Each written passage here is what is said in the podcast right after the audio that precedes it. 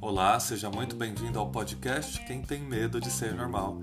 Eu sou o Bruno e o meu convidado desta vez vai falar sobre imigração e cineclubismo. Aproveite!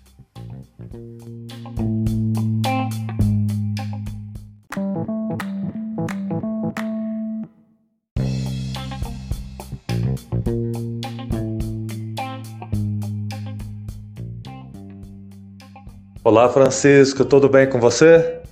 Tudo bem, Bruno. É, aí estamos é, disposto, com uma vontade enorme de, com, de compartilhar essas experiências sobre cinema, educação com você e com o pessoal que te ouve. Legal, Francisco, obrigado por estar aqui no meu podcast.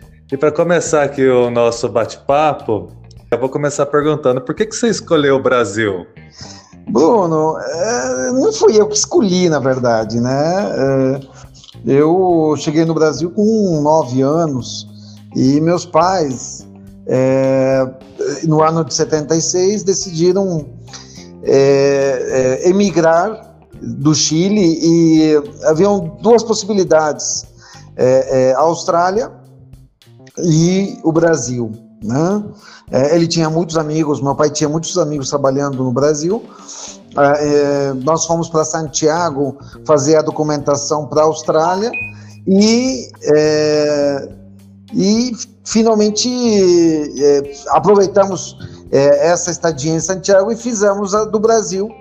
E a do Brasil chegou primeiro. Então, acabamos vindo para o Brasil em vez de ir para a Austrália. Mas é isso, a vida é assim. Bacana, Francisco. Ah, e agora, para já você já deu um pontapé inicial falando que a nossa conversa vai ser sobre cinema e educação. Quando que você começou assim a ser um apaixonado por cinema, Francisco? Bruno, é, é desde muito pequeno. Né? Acho que todo mundo fala assim, né? é, é nós, é, nós íamos é, de muito pequeno mesmo, seis anos, sete anos, é, é, ao cinema. Meu pai nos deixava no cinema, éramos quatro irmãos, assistir filme de, de artes marciais, num cinema que tinha perto de casa. E a partir dali, eu acho que o cinema foi se transformando num espaço muito,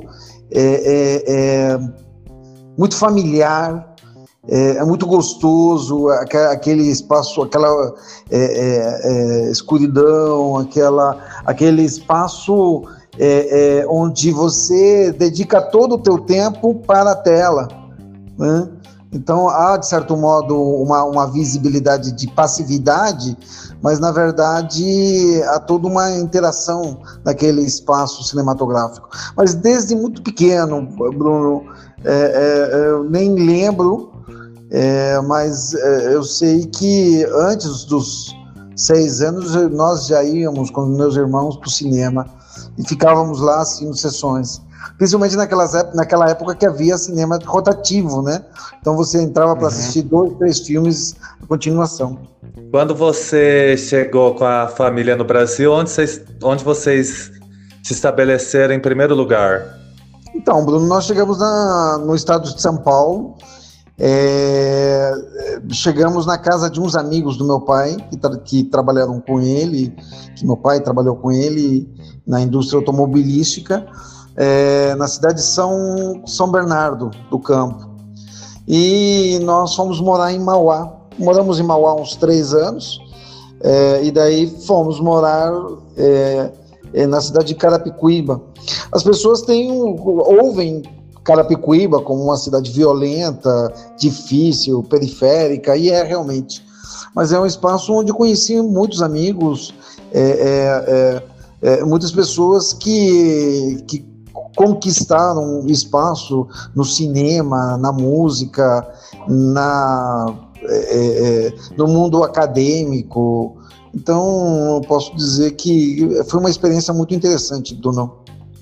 Francisco, hoje você dirige um cineclube aí em Goiânia, né? E você poderia explicar para gente o que, que é um cineclube? Então, Bruno, é, é, um cineclube é um espaço de debate sobre cinema, mas é um espaço é, para agregar pessoas, é um, um, espaço de intercâmbio, de troca. É, é, o cineclube tem três primícias básicas: uma que ela seja gratuita, o segundo que seja é, democrático, ou seja, qualquer um pode debater, qualquer um pode falar. É, é, é aí, é, o importante é que as ideias são, sejam respeitadas, que a pessoa possa manifestar a opinião. Né? Então, o, esse tema de democrático, ele é muito importante dentro do cineclube. E e por último, que ele tenha uma periodicidade, ou seja, que você possa ter sessões uma vez por semana, uma vez por mês, mas que ela tenha uma continuidade, né?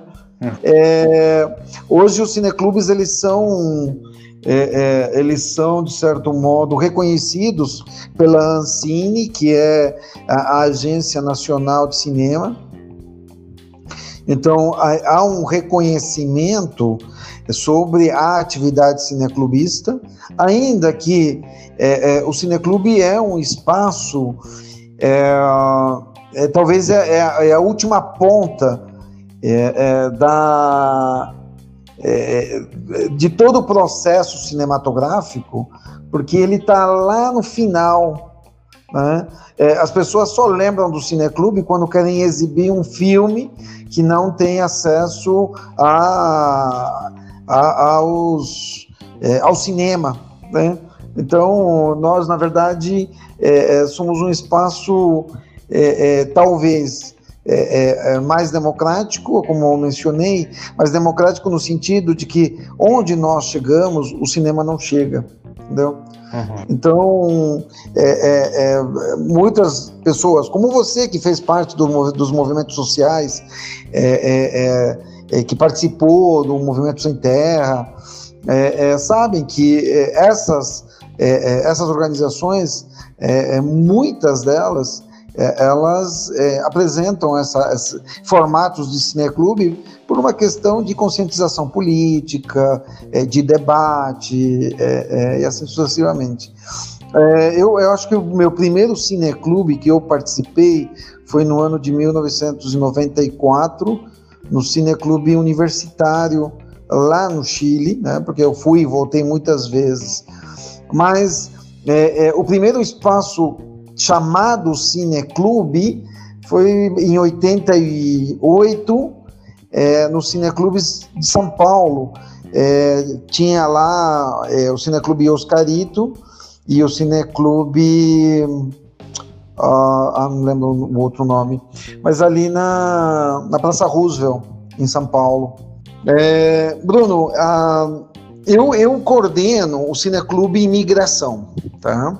O Cineclube Imigração, ele trabalha com o tema da imigração, é, e aí há diversas vertentes, desde é, imigração japonesa, é, é a imigração é, na Europa e o tema migratório, que ele é muito forte.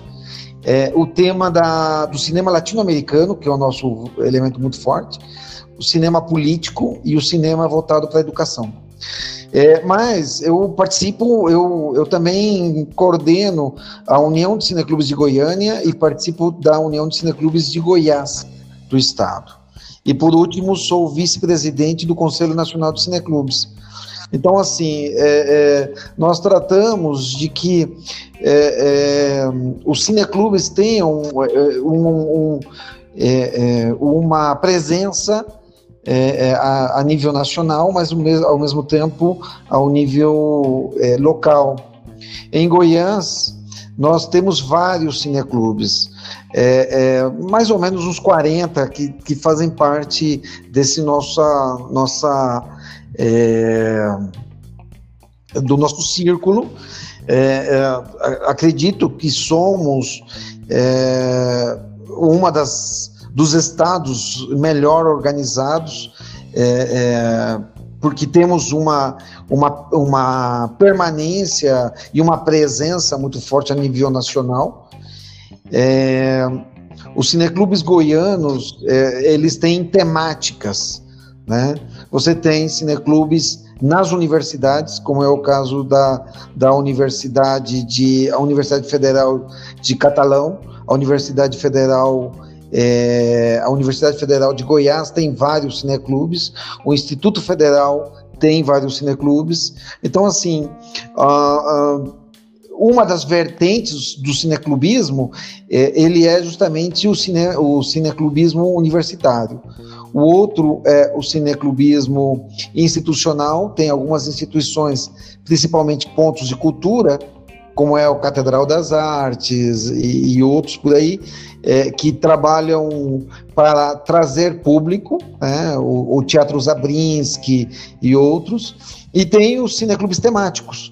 Então, dentro dos cineclubes temáticos, nós temos o Cineclube Bandidas, que trabalha o tema da mulher, o Cineclube Calunga, que trabalha com o tema do movimento negro e LGBT, é, temos o Vingador Tóxico, que trabalha com. E o Cineclube B, que trabalham com cinema é, é, de baixo orçamento.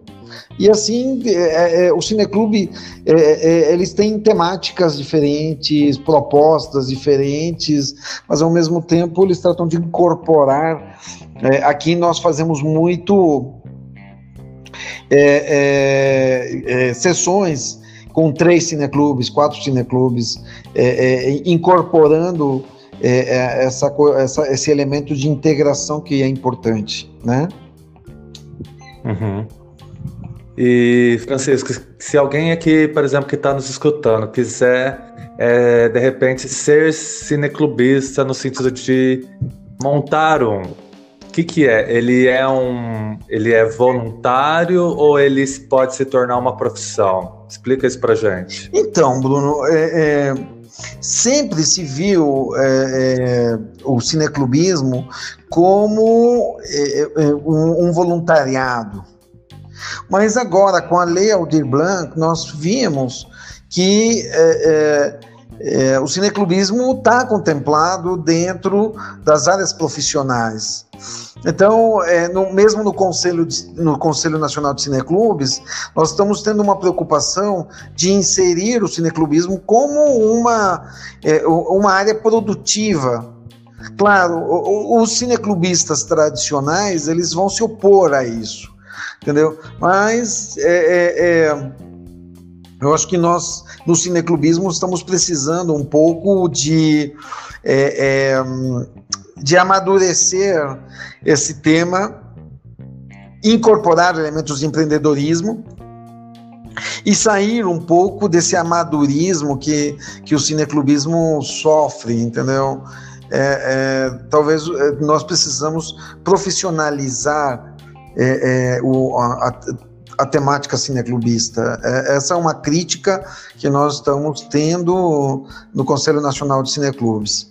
É, e como, menciono, é, é existem recursos é, em projetos ou é, em leis de incentivo de cultura, acreditamos que tem que haver uma incorporação do, do cineclubismo como uma é, é uma área produtiva também, entendeu?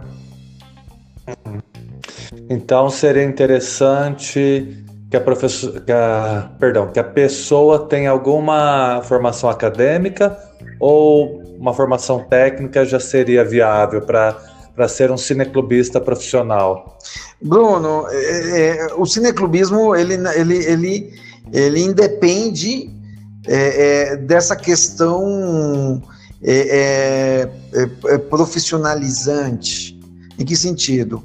É, uhum. você não precisa é, ser formado em cinema ou formado em, em filosofia para ser cineclubista. Você pode participar das sessões cineclubistas e se considerar um cineclubista.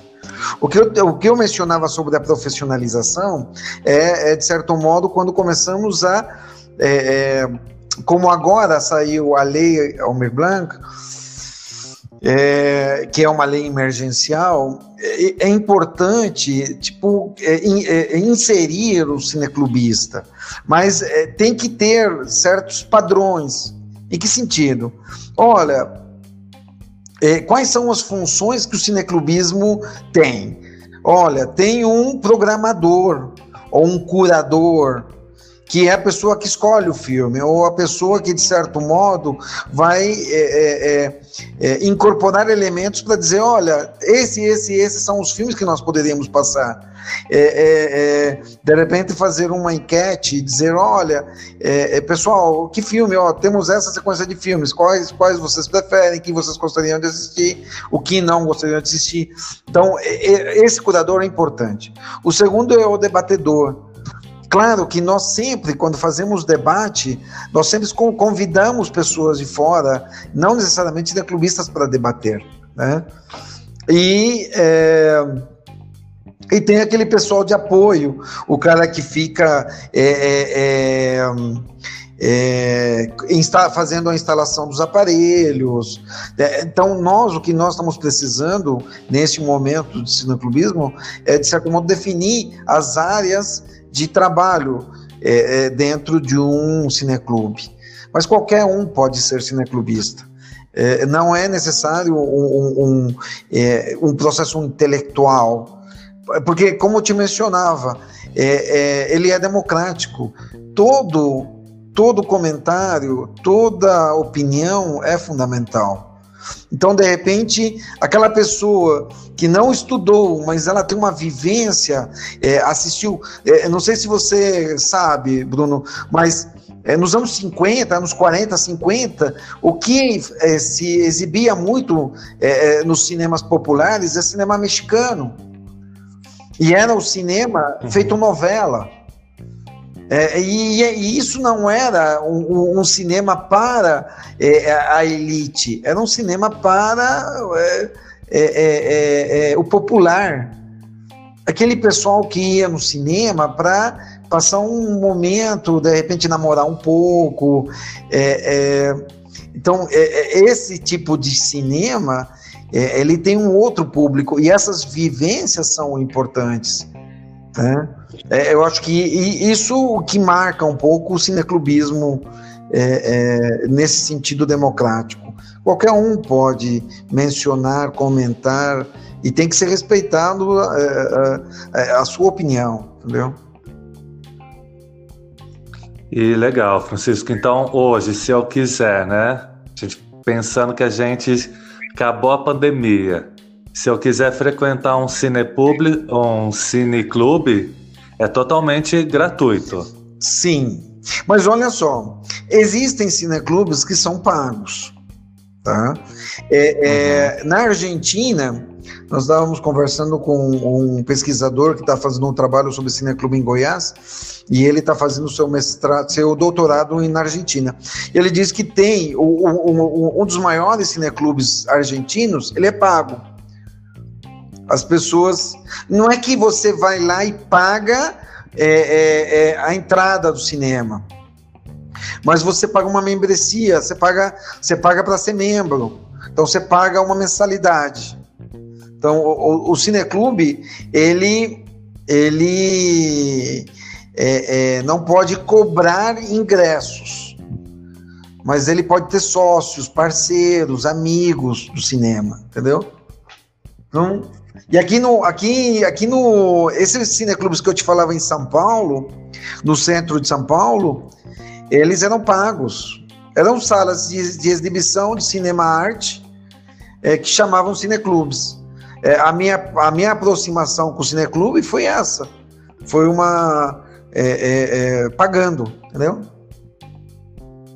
Uhum. E aí, Francisco, é legal porque você começou enquanto espectador e hoje você é, vamos dizer assim, é uma liderança nisso, né? Como que você montou aí, né? Como que foi o processo de criar um cineclube em Goiânia?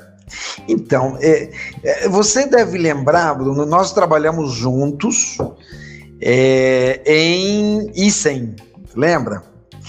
É, eu passava Isso, muito filme. Minha filha até hoje diz: pai, mas você passava muito filme. É, é, porque eu, eu acredito que é, o cinema, nas nossas áreas, é, você na literatura, eu no, na época eu dava aula de geografia, é, e aqui em Goiânia eu dou aula de espanhol. É, o cinema é, uma, é, é um excelente, uma excelente ferramenta pedagógica. Né? Não que o filme, só o filme em si, ele é, é, é tudo. Não, ele tem que ser acompanhado é, é com leituras, é, com opiniões, com uma bagagem extra. Né? Agora, é, quando eu morava em São José do Rio Preto, que era a cidade que nós morávamos, né, é, é, eu não participava é, é, em cineclubes, porque, bom, não existiam cineclubes é, em São José do Rio Preto. O máximo era o cinema, o cinema Eldorado, lembra? Que ficava Sim. ali, ali no centro. Então não, não, não havia isso é, mas incorporávamos na educação o cinema. É, em Goiânia, é, depois que eu me separei, eu acho que é, o, o, marco para a criação de cineclubes foi a minha separação. a Luciane, que não ouça, né? que você a conheceu. É, é, é, as portas se abriram para o cineclubismo depois da separação, entendeu? É, aí eu apresentei um projeto, continuei dando aulas. Eu, eu aqui em Goiânia, eu cheguei em 2008 e eu comecei a, a, a eu cheguei em Goiânia, e Goiânia, como qualquer outra cidade, é, é, você tem que ter indicações para você conseguir aula. Você sabe disso porque você viveu essa mesma experiência. Se não tem alguém que te indique, é, é muito difícil você entrar no sistema, uhum. no, no, mercado de trabalho de uma cidade onde você é desconhecido. E eu, eu cheguei em Goiânia e comecei a apresentar projetos, ou seja, é, é, currículos, mandei é, é, é quase mais de 100 currículos, nenhuma escola me chamou, a não ser uma pequenininha, um pouco bem afastado, na verdade, do centro, é, de Goiânia, mais próximo à cidade de Aparecida. E quando eu cheguei lá, é, é, eu tinha levado a mim, meu currículo como professor de história, história e geografia. E eles viram que eu dava aula de espanhol e falaram: olha, o que eu te ofereço é aula de espanhol. Falei, ótimo. Mas se você tiver alguma coisa diferenciada, é, é, seria legal. E aí eu comecei a dar aula de cinema nessa escola, que chamava Colégio Época, que é um colégio que fechou já. E naquela época, Bruno, é, é, estava começando o curso de cinema na, uni, na, na Universidade Estadual de Goiás. E vários alunos meus que estudaram o curso de cinema foram fazer cinema na universidade. Isso para mim era todo um orgulho. É claro que depois uhum. passa aquela, aquele peso de consciência, dizer, pô, mas em que que esse cara vai trabalhar? Porque cinema, já a educação é difícil, imagina procurar emprego como cineasta. Mas aí é outra coisa, entendeu? É, é, é eu, eu, eu realmente é, eu conseguia influenciar alunos para estudarem cinema, que é a minha grande paixão. E, e, e, muitos deles hoje estão trabalhando diretamente com audiovisual, com comunicação. Né? Então, é, é, continuei dando aula, me, me, me, me ligaram numa outra escola para trabalhar com mídia, é, é, que é o Interamérica, trabalhei dois anos, e depois, em 2013, eu comecei a fazer um, um seminário junto com o Sindicato dos Professores de Escolas Particulares, o SIMPRO. É, e ali criamos o primeiro cineclube. E fizemos um seminário chamado Seminário de Cinema e Educação, que neste momento já está no oitavo, não, no sétimo, é, é, na, na sétima edição. E esse ano, Bruno, nós fizemos uma edição é, com a princípio a ideia era fazer só Goiânia, foi crescendo para o estado de Goiás. E nesse ano, que é, a gente poderíamos dizer, nossa, a pandemia acabou com nós, conosco. E não, os cineclubes estão funcionando no período de, de, de pandemia e e o, o, sétimo encontro de cinema educação é, é, virou internacional. Convidamos é, é alguns, é, algumas experiências e projetos do Brasil, né? E, e, tivemos três convidados do Chile, da minha cidade, Arica, tá? Mas três, é, três projetos que envolviam cinema e educação em outro país. Então, assim, é, é, e a partir dali começamos a, a, a, a partir de 2013, conhecer e reconhecer todo o processo de cineclubismo no Estado, e, e, acho que é, é, tem sido é, exponencial o crescimento do cineclubismo no estado de Goiás. Acho que um pouquinho é, é, por essa insistência que nós tivemos. Não falo só eu, senão o grupo todo. Eh, dos cineclubistas é, no estado. É, sem comentar, ou seja, é, comentando, melhor dito, Bruno, que o estado de Goiás ele tem uma, uma tradição já de, de anos no cineclubismo nacional. Né? É, Goiânia tem o, o Cineclube Antônio das Mortes, que nos anos 70 era um dos cineclubes de maior resistência à ditadura militar nos anos 70. Né? E, e, há nomes importantes do cineclubismo em Goiás, como é o caso do Beto Leão, que ele fez toda uma tem toda uma bibliografia sobre cine, cinema e cineclubismo no estado, né? e do Eudaldo Guimarães, que também faz parte desse processo do cineclubismo. Então, é, há toda uma tradição no estado né? sobre o cineclube. É legal, né, Francisco? Porque quando você fala aí do, do estado de Goiás, né? Eu tô aqui em São Paulo, então você está fazendo um.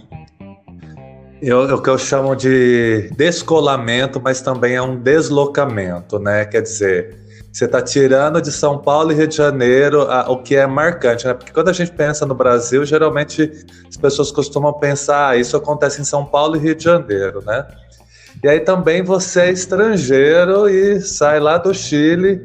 Então, o que, que tudo isso, Francisco, representa para você hoje? Como que você se vê? Você está se deslocando aí de dois eixos e levando algo para uma região diferente do, do país.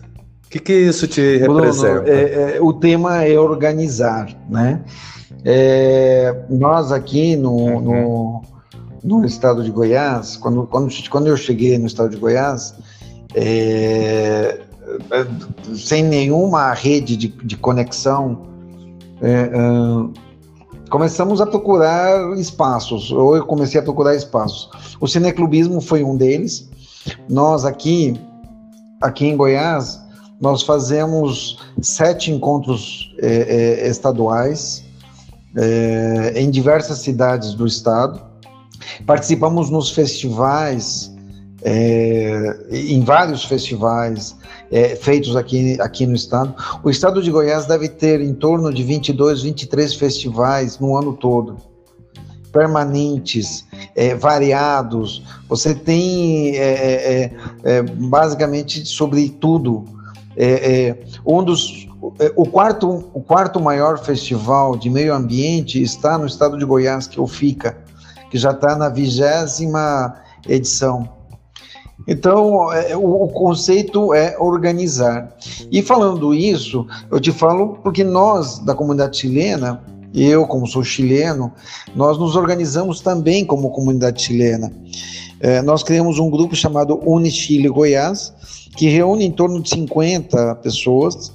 É, é, somos é, é, também uma, uma organização, uma associação bastante forte, reconhecido pelo, pela embaixada é, é, é brasileira, né, a embaixada chilena no Brasil, em Brasília, é, com o apoio, nós, eles nos pedem apoio quando precisam de alguma algum contato com a comunidade local. Então, nós organizamos. E, é, é, e essa mesma organização nos leva também a ter uma ingerência dentro dos cineclubes. Para você ter uma ideia, um dos grandes criadores de cineclubes em Goiânia é um chileno chamado Rafael Sepúlveda.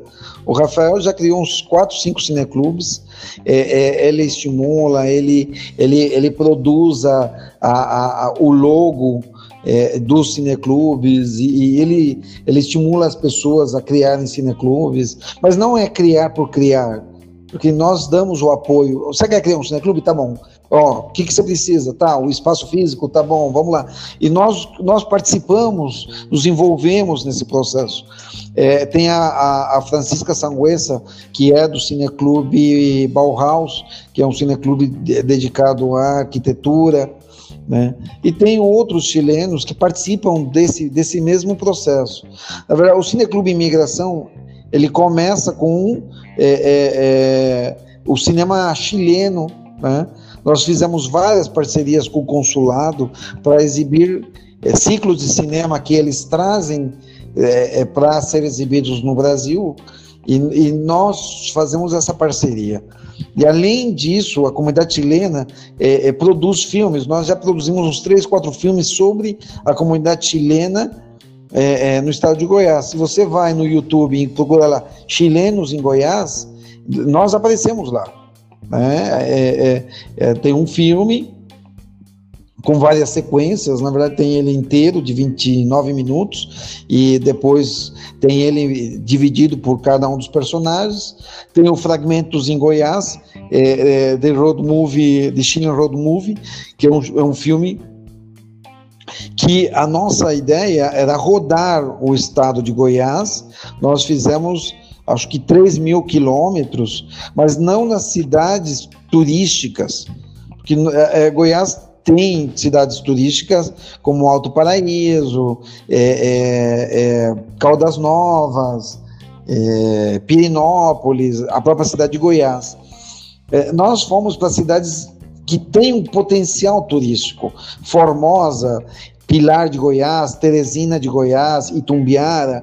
Então a ideia era rodar, mostrar o estado de Goiás e nós é, é, levamos, já fizemos dois, dois, três ciclos de filmes goianos para o Chile, para levar o, é, é, Goiás ao Chile. Realizadores, é, é, as obras dos realizadores goianos vão ao Chile e nós trazemos cinematografia chilena para ser exibida aqui em Goiás. Legal. Aí você falando tudo isso, Francisco, eu li um trecho de uma obra, né, que eu estou em andamento, que é a invenção do cotidiano do, acho que talvez você conheça, do Michel de Certeau, né?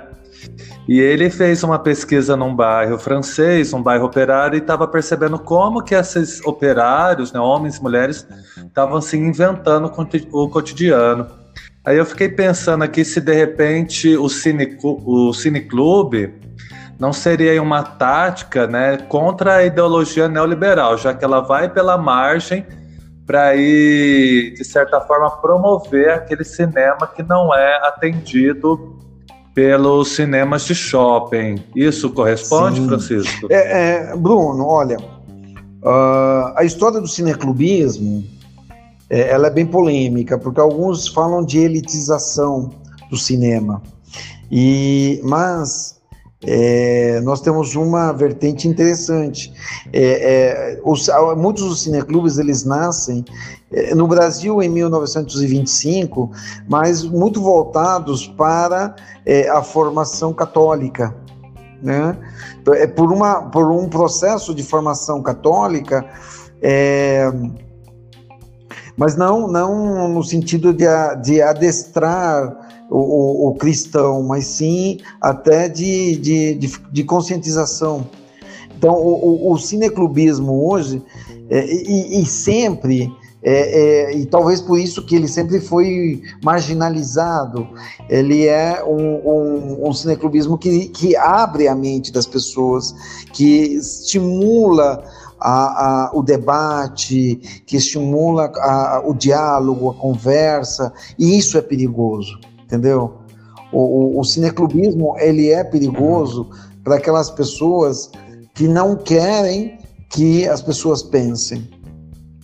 É, então, é, é, eu não vou falar que ele é revolucionário, mas ele é revolucionário. é, só de propor que a pessoa pensa, né? Começa a fazer pequenas reflexões, ele já é uma revolução, claro. né, Francisco? E aí, pensando no, nessa questão da. É que me lembra muito Paulo Freire, né? A questão da desburocratização da mente, e o Paulo Freire que esteve exilado Sim. no Chile, né? Aí, Francisco, eu queria saber o seguinte: é possível, por meio dos cineclubes, a gente estar tá descolonizando é, o pensamento dos povos latino-americanos? É, Bruno, eu acredito que sim. É, você tem que pensar que é, é hoje é, é, é, muito difícil. A, a nossa sociedade latino-americana, e acho que a sociedade ocidental, ela passa por um processo de individualização muito grande. Agora, esse sistema de. essa situação. É, de pandemia, de Covid-19, ela, acho que ela vai produzir uma mudança de comportamento muito forte e uma necessidade cada vez maior de. Eu não quero prever a história, nem, ou seja, nem prever o futuro, mas eu acredito que, é, que, que essa situação ela vai criar uma necessidade de associatividade, entendeu? É, e, e, eu acho que os clubes vão ser, talvez, um dessas é, é, ferramentas que vão permitir é, é, uma maior, um maior desenvolvimento social. É, nós estamos organizando uma, um, um, um encontro de cineclubes com países da América Latina, né, que provavelmente deve começar, deve, deve acontecer em é, novembro, e a nossa ideia é é debater como é que tá, estão se virando os cineclubes nesse processo de pandemia. Eu te mencionava, uh, uh, nós temos trabalhado muito, fizemos oficinas, encontros, é, é, e com o, Cine, com o Conselho Nacional também é, fizemos vários encontros. Há todo uma, um debate nesse momento por causa da Cinemateca Brasileira, onde o governo brasileiro, governo federal, é, é, está é, com a intenção de fechar um patrimônio da cinematografia nacional, é, é, porque não apresenta é, recursos. E, pra, e, e, vamos ser bem francos, esse governo ele não tem interesse na cultura ou no que falamos de culto, o que achamos que é cultura, na verdade. Eles estão mais preocupados com o tema do sertanejo, com o tema é, é, é de adestramento. É, o que eles criticavam tanto do PT, eles estão fazendo hoje, entendeu? É, e que é esse adestramento é, ideológico. O único drama é que eles não têm pessoas competentes para é, é, produzir, para fazer isso. Então, eles acabam eliminando. É, nós já vimos isso na educação quatro ministros da educação em dois anos é muita incompetência. Né? É, Francisco, é possível, né, de repente eu acho que você tem até visto aí, né? Um cineclubista, seja um homem, uma mulher, se tornar de repente roteirista, diretor de cinema, ir para o cinema ou isso não acontece? Então, é, é, uma das vertentes do cineclubismo é justamente a produção. Eu te mencionava de que nós participamos em vários festivais, né? Nós fazemos encontros junto com festivais e, e vários festivais eles têm é, é, eles têm algumas é, é como se diz é, algum espaço só para mostrar filmes realizados por cineclubistas.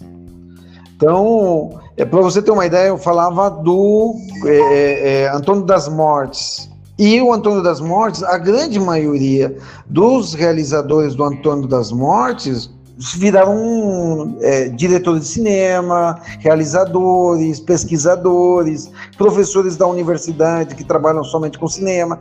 Então, assim, é, é, é quando nós falamos de cineclube, o cineclube ele não só debate filmes, ele também distribui filmes e ele também produz filmes. E aí, Francisco, seria seria interessante, né, pensando aqui, é, já que você falou em educação, a, os professores brasileiros, né, as professores a gente, principalmente as escolas públicas, sofrem com um processo de precarização e eu acredito que é um pouco também que é um projeto do Brasil, né? Esses últimos governos que a gente teve vem acentuando isso, principalmente aqui em São Paulo, mas eu sinto que falta um pouco para profissão docente uma certa dose de é, profissionalização, né?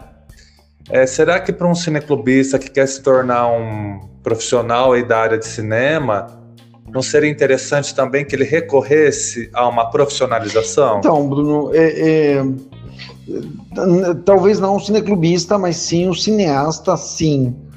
É, hoje, hoje uhum. É, que há, há, um elemento, Bruno, que, o qual eu questiono, mas eu acho necessário.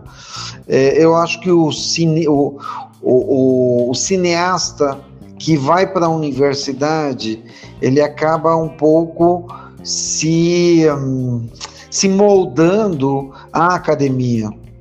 E muitas vezes a academia ela não é uma boa uhum. é, é, incentivadora é ou estimuladora é, do processo criativo, entendeu? Ela, ela muitas vezes te tecnifica demais a linguagem. Mas isso não quer dizer que é ruim, eu acho que tem muita gente que precisa disso. Mas eu acho que um pouco coarta a liberdade de expressão. Mas em todo caso, uh, eu acredito que é, é importante, é, é, acho que todo o processo de formação é importante. Tá? É, é, eu vou te falar sobre o Chile. É, o que acontece no Chile? os, as universidades perceberam que havia um filão de mercado ali na realização cinematográfica. Então, o que, que eles fizeram? Começaram a trazer é, realizadores e, a partir dali, criaram escolas de cinema dentro das universidades. Legal, entendeu? Muito legal. Mas é, se você pegar a, a, grande maioria dos uhum. realizadores dos anos até os anos 70, 80 não eram das universidades. Eles eram vinham das artes, vinham da filosofia, da literatura, vinham de todas as outras áreas, mas não do cinema. É, não, desculpa, não do, do, do audiovisual, do, do, da universidade mesmo. Mas aí se cria essa, esse conceito universitário e as universidades hoje, elas dizem, olha, um modelo para você fazer cinema é esse. E aí você tem personagens como Tarantino que não fez, não, foi, não, não fez é, uma universidade de cinema e ele foi aprendendo assistindo filmes, né? Claro, depois ele entrou na parte técnica, uhum. mas, mas é, é, é, é a, a, grande criatividade dele não é nem criatividade, ele copia, mas é, é, é, é, ele é tão interessante que a cópia dele fica maravilhosa. É uma, uma releitura, se você quiser dizer. Uma releitura. Uhum. Né? Então, é, é, eu acho assim: é, bom a universidade? É ótimo. Mas, mas tem que ir acompanhado de outras experiências. É como a poesia. Você que é da literatura sabe disso. Você pode ler mil poemas, mil livros sobre escrita literária, é, isso não vai te fazer um bom poeta. Pode te fazer um bom leitor, mas não um bom poeta. É um bom começo. é um bom começo. Né? Mas não necessariamente vai te é, é, transformar num, num poeta. Eu lembrei de um filme argentino que eu acho maravilhoso e sempre convido todo mundo a assistir. É, é, é El Lado Oscuro del Corazón, O Lado Oscuro do Coração, está no YouTube. É um filme sobre a poesia, o cinema e o amor. Então eu convido todos. O, o diretor é o Eliseu Subiela. Eu acho que é, é, é um filme que, que mais me, me impacta com relação ao cinema e com relação à, à paixão que implica tudo que a gente faz. Ô Francisco, a, o cinema brasileiro, e aí eu vou puxar a sardinha para o meu lado, né? A literatura brasileira e a língua brasileira, né? Até que ponto isso tem influência lá no Chile? Bruno, eu vou te, vou te, já, eu vou trocar a pergunta, né? É, as relações, eu estou justamente escrevendo sobre isso. As relações de amizade entre o Chile e o Brasil, elas são muito fortes. Provavelmente porque nós não temos fronteira. É, os nossos principais competidores é o mesmo, a Argentina. Seja no futebol, seja na política, seja no que for. Uhum. O, é, é, nos anos 70, é, quando o Brasil tava, estava numa, é, numa ditadura militar, o Chile recebeu 10 mil brasileiros exilados entre 68 a 73 antes do golpe militar. Diretores como Silvio Tendler, é, é, o, o, e tem mais alguns, é, moraram no Chile, vivenciaram o Chile. O, o, diretor do filme Batismo de Sangue, é, é, é Raton, né? É, Eusébio Raton, acho que é o nome dele, é, é, começou toda sua começou sua vida cine, cinema, cinematográfica no Chile nesse período que era do presidente Salvador Allende. Então, as relações de, de amizade, é, tanto de esquerda como de direita, hoje você vê o Paulo Guedes é, é, falando que o modelo a seguir é o modelo chileno. Aí você tem o Bolsonaro falando que o Pinochet foi o melhor presidente que o Chile já teve. E assim sucessivamente, as relações entre esse, ambos países, ela é muito forte. E seja assim no futebol, seja assim na música, né? o, o, chileno adora é, é, é, é Maria Bethânia, é, é, as músicas brasileiras são muito ouvidas no Chile. Então, há, um, há, uma troca muito fluida entre esses países, entre o, o, Chile e o Brasil. mas a, a cinematografia brasileira não é conhecida muito nos países latino-americanos. É, é, ainda que o, o Brasil está produzindo muito com o Chile e com a Argentina. Né? Há convênios de produção até este governo, porque é, não sabemos se vai continuar com, com é, o que vai acontecer com a cinematografia que está parada no momento, é, porque o governo não tem interesse de, de, de, de é, é é, produzir cinema no Brasil que, que não seja do corte político que eles desejam. Mas o Brasil está fazendo muito, muito co é, é, cooperação é, entre o Brasil, Chile e Argentina. Tem um filme que estreou é, agora no, no Chile, chamado Aranha, que é de um diretor é, é, conhecido é chamado Andrés Gut, que é o mesmo diretor de Machuca e de é, Violeta se foi a los cielos. E ele, é, é, esse filme é uma produção da Ancine com a, o Instituto de Cinema Argentino e Chile Filmes para a produção desse filme. Nesse filme trabalhou Caio Brat né, o, é, o brasileiro Caio Plata. É, tem um diretor chileno aqui no Brasil que é que é o Jorge Duran. É, é, Jorge Duran é, foi o roteirista é, do Pichote, foi o roteirista do Beijo da Mulher Aranha, foi o roteirista de vários filmes conhecidos brasileiros. E o, o, Jorge Duran tem o primeiro filme é, que relaciona o Chile e o Brasil, que é, A Cor do Seu Destino, A Cor do Seu Destino, com Marcos Palmeira é, em 84, filme que foi muito premiado no Brasil e é uma produção totalmente brasileira sobre o Chile. Né? E nos últimos anos é, tem muito filme sobre Chile e o Brasil, é, sobre a produção chileno-brasileira, principalmente de documentários e desse período dos anos 70, onde muito brasileiro. Para você ter uma ideia como isso é, é significativo, o César Maia, que é o presidente do Congresso, é, é, presidente da Câmara de Deputados é, é, em Brasília, ele nasceu no Chile. Ele nasceu, ele e o irmão dele, que são gêmeos, uhum. nasceram no Chile. A mãe dele é chilena.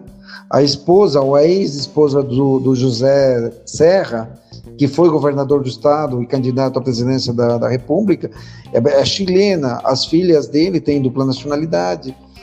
É, é, o presidente do Brasil, o Fernando Henrique Cardoso, ele se exilou no Chile. Então, essas relações são muito profundas e são muito desconhecidas. Você falou do Paulo Freire. É, é, Ferreira Goulart, que era um grande poeta, é, ele morou, foi exilado no Chile também. Então, você tem uma grande quantidade de. É, há, uma, há uma experiência política literária, cinematográfica entre esses dois países e é importante conhecê-lo. É, aí eu até li aquele seu artigo, né, a presença da cinematografia chilena, né, no, no Brasil, Francisco. E eu achei muito interessante o que você faz aí todo um apanhado histórico, principalmente é. nesse momento de ditadura, né? Então, pelo que você tem me contestado, né, é, quer dizer, essa presença sim. só cresce. E, né? e, temos que ver, Bruno, sim, o que, que, vai acontecer, porque não sabemos nesse momento é, é em que pé é. estamos no, no, Brasil, né? Nem no Chile, né? Porque assim, o Chile está passando também nesse momento por situações não só por causa da pandemia, mas também por por inestabilidade política. É, o Chile, vocês devem ter acompanhado, é, o ano passado foi um ano de mobilização social muito forte. E essa mobilização social é, é repercutiu nesse ano que vai ter um plebiscito. É, agora, agora no final do mês, vai ter um plebiscito para aprovar ou não é, uma, nova, uma nova Constituição. Pensando que é, essa Constituição que nós temos hoje no Chile, ela foi implantada em 1980 na ditadura militar. Aí, Francisco, mudando aí da. Não mudando da, da, da conversa sobre cinema, mas falando sobre cinema e agora sobre cinema hollywoodiano, é, a gente tem uma invasão aqui no Brasil, eu acredito que na América Latina deve ser da mesma forma, né? Você me corrija se eu estiver enganado, muito, for, muito forte né, do cinema estadunidense. E o que, que a gente faz? Né? A gente regula, a gente proíbe, a gente fala, olha, só vai passar 20% do cinema hollywoodiano na televisão e nas salas do cinema. Como que a gente faz com esse cinema que financeiramente é muito forte, mas às vezes com conteúdo muito muito simples. Ah, Bruno, o que, que você é pensa difícil, sobre isso? É difícil um, um, pleita, um, pleitear alguma situação, porque é um mercado que, que define isso. Então, assim, é por isso, por isso os cineclubes, entendeu? É, os espaços de exibição de filmes que não é, é, é não fazem parte do circuito comercial e não fazem parte dessas grandes majors, é, é, eles acabam indo para o cineclube. É, o, é nosso espaço. É, ali onde o, o brasileiro mesmo se vê, né? Agora é, é muito difícil é, é, é, é, competir com esse cinema forte. principalmente porque não tem interesse da, da, da, da, da é, é do político em mudar essa situação. Por mais que você queira colocar um mínimo, uma exigência mínima, que sempre, sempre, sempre se falou nisso, não, vamos colocar uma é, é, um espaço, uma quantidade, um, uma metragem de cinema brasileiro é, é é difícil, é difícil. As pessoas têm uma muita resistência porque a, a propaganda é muito forte, entendeu? Agora você tem que ver que houve no Brasil é, uma, um avanço muito forte sobre a, a, a cinematografia. Por que, que, eu te digo? Porque é, muitos filmes que nós é, é o cinema brasileiro teve muitas bilheterias é, é impressionantes, como é o caso do Central do Brasil. É, você teve Cidade de Deus, você teve é, Tropa de Elite. Então foram, foram é, é, é um cinema brasileiro que é, ele, ele teve um público significativo. Mas assim, você não vai conseguir empurrar o cinema brasileiro ao público através de uma lei, entendeu? É, na Espanha, na época da ditadura militar do, do Franco, né, o Franco esteve quase 35 anos no poder. Então, o Franco ele criou uma lei é, é, estabelecendo que não podia passar filme que não fosse em espanhol. Então, todos os filmes tinham que ser é, é, é, dublados ao castelhano. E, e, e, mesmo assim, hoje já não é assim. Né? Na Itália também tinha esse elemento, né? que era um uhum. pouco de protecionismo cultural. É, mas acho que não, não, não, não acabou não, não, não sendo significativo né? Para você ter uma ideia, aqui no Brasil, é, é, foi liberado, uh, em alguns estados foi liberado, algumas cidades foram, foram liberadas a exibição de, do cinema. Só que as próprias empresas de cinema não querem abrir, por, porque não tem filmes novos, uhum. né?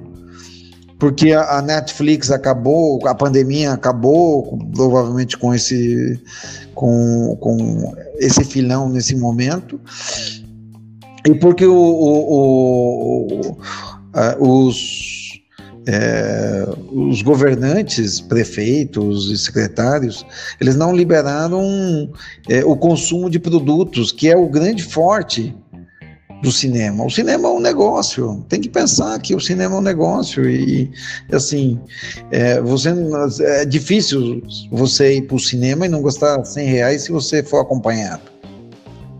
Né? O cinema é, é, um, é, uma coisa caríssima, né? É, é, é, é, muito complicado. É, é, é, um, é um cinema.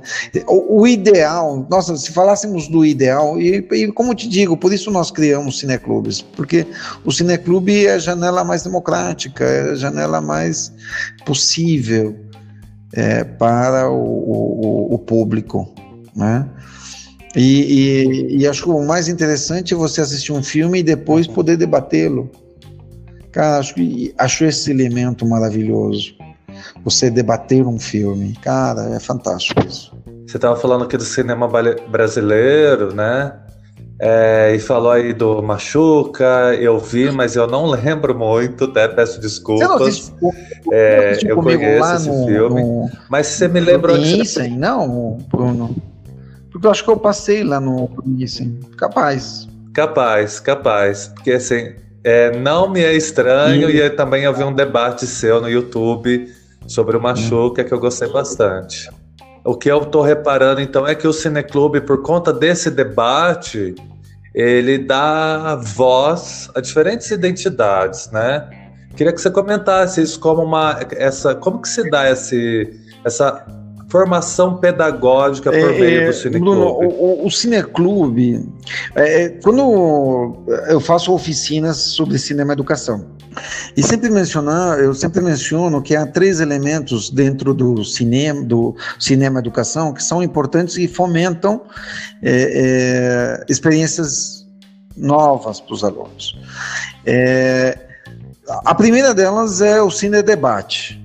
Você, é o que geralmente nós fazemos na sala de aula. Eu passo o filme e depois ou eu, eu, eu dou todas as pautas, que é mais ou menos o que muito professor faz, ele dá a pauta é, do que ele quer que os alunos debatam, conversem e, e discutam, ou é, é, é, é, passa a ser uma coisa mais democrática, é, o professor começa a ouvir mais os alunos, porque assim, é, dentro do cine debate e dentro da sala de aula, acho que é fundamental dar ouvidos ao que o aluno quer dizer. Porque é, senão fica essa coisa muito direcionada. Eu falo e vocês me ouvem. Pronto. E isso é, é muito autoritarismo dentro do sistema educacional, uhum. e nós que somos professores sabemos que isso acontece. Então, o primeiro é o cine debate. O segundo é a produção audiovisual. É, é, é fazer com que os alunos eles criem é, filmes curtos, curtas metragens, um filme de um minuto, com o próprio celular. Eles são muito habilidosos com esses, é, com esses novos aparelhos. Eles têm mais habilidades que nós. Então, é, é, é, é eu acho que a pandemia mostrou que que o professor está completamente fora do, do da tecnologia que, que essa coisa da, da aula é, é, recitada, eu vou lá, eu vomito minha aula e tchau, é, é, num sistema como o nosso nesse momento, ele não funciona. Né? Então, é, o segundo, então, é a produção de cinema. E essa produção de cinema, ela pode ser mais estimulada se você criar um festival, um concurso de cinema é, feito pelos alunos. Entendeu? Então, a primeira, Cine Debate, a segunda, criação de cinema, e a terceira, o Cineclube. Mas não o Cineclube como Cine Debate, senão o Cineclube como estrutura democrática dentro do sistema educacional. Olha, é, num cineclube as pessoas têm que ter um papel, um papel social, tem que ter responsabilidades. É, é, há, há, uma preocupação pelo trabalho grupal. Ah, eu faço, eu sou responsável por isso, você é responsável por isso. E isso é um processo pedagógico, entendeu? E isso vai criar é, é, nos jovens é, ferramentas de estímulos que são importantes na sociedade, no nosso dia a dia liderança, é, é, é trabalho participativo, é, é, voluntari, voluntariado, tudo isso. É, o, o, conhecimento a partir de experiências compartilhadas, tudo isso é importante nesse processo. Então, o, o, essa produção cinematográfica dentro da escola, ela é fundamental. É, bacana. E aí, Francisco, eu já a gente já está aqui se encaminhando para a última pergunta, né? E é uma pena, porque eu poderia ficar aqui bastante tempo, mas está é, sendo muito bom, viu? Estou gostando muito aí da sua presença aqui. E aí, durante a nossa conversa, acho que você tem notado que eu nunca usei né, língua portuguesa, né? Eu sempre usei língua brasileira, porque eu venho estudando, né, a questão da colonização, estudos pós-coloniais, agora na especialização, e já vinha muito interessado nessa questão, né? E aí eu quero saber de você, como que é, né? Você está há tanto tempo aqui no Brasil, aí vai lá para o Chile, você, eu acredito que você já pegou muito das características brasileiras. Você tem alguma questão aí com a sua identidade ou tá tudo de boa, tá tudo tranquilo, o pessoal não não vê nenhum problema nisso, né, de você ter incorporado Bruno, esses costumes é, brasileiros. Isso é muito complicado. Um Por que, que, é muito complicado? É, é, eu, eu cheguei aqui com nove anos e em, no ano de 76, em 82 eu voltei para o Chile com 15 anos. E lá no Chile o pessoal me chamava de samba. Por, porque eu, eu falava enrolado, uhum. é, é eu falo bem o português, né? Mas ao voltar ao Brasil, ao Chile, eu já eu, eu tinha um sotaque diferente. É, é, além do mais, eu voltei corintiano. de esquerda e quase petista na época, né? Porque ainda não estava o, PT estava nascendo. É, depois eu, eu fui e voltei muitas vezes. É, eu me sinto muito brasileiro, mas ao mesmo tempo sou chileno. É, é, é, eu me caracterizo por usar muito camisas que dizem Chile e os símbolos chilenos eles fazem parte da minha vestimenta. E se você vem em casa, você tem a bandeira do Chile, você tem muitas referências chilenas. Mas isso não quer dizer que não me envolva com o Brasil. Eu amo esse país, entendeu? Eu tenho uma preocupação muito grande com a política. Uma das coisas que eu acho muito triste eu não poder votar no Brasil. Que eu tenho que eu tenha que me nacionalizar para votar no Brasil. Enquanto que é, qualquer brasileiro com mais de cinco anos no Chile, ele já tem direito a voto. Ele pode votar para presidente do Chile sem se nacionalizar. Então, é, é esse elemento de reciprocidade entre ambos os países, ele não é igual. É, é, é eu não posso votar pelos, represent, pelos meus representantes aqui no Brasil, mas é, é, eu me sinto muito brasileiro, né? É, mas também me sinto muito chileno. Né? Eu me sinto é, é, eu, eu, eu, sempre, e, as pessoas que me conhecem sabem que eu sempre estive muito dividido. Hoje menos, né? com o tempo, com a idade, você vai é, é reconciliando certas coisas, é, e principalmente esse elemento é, de definição. Ah, eu sou chileno, sou brasileiro. A única coisa é que eu, eu sei que eu sou corintiano.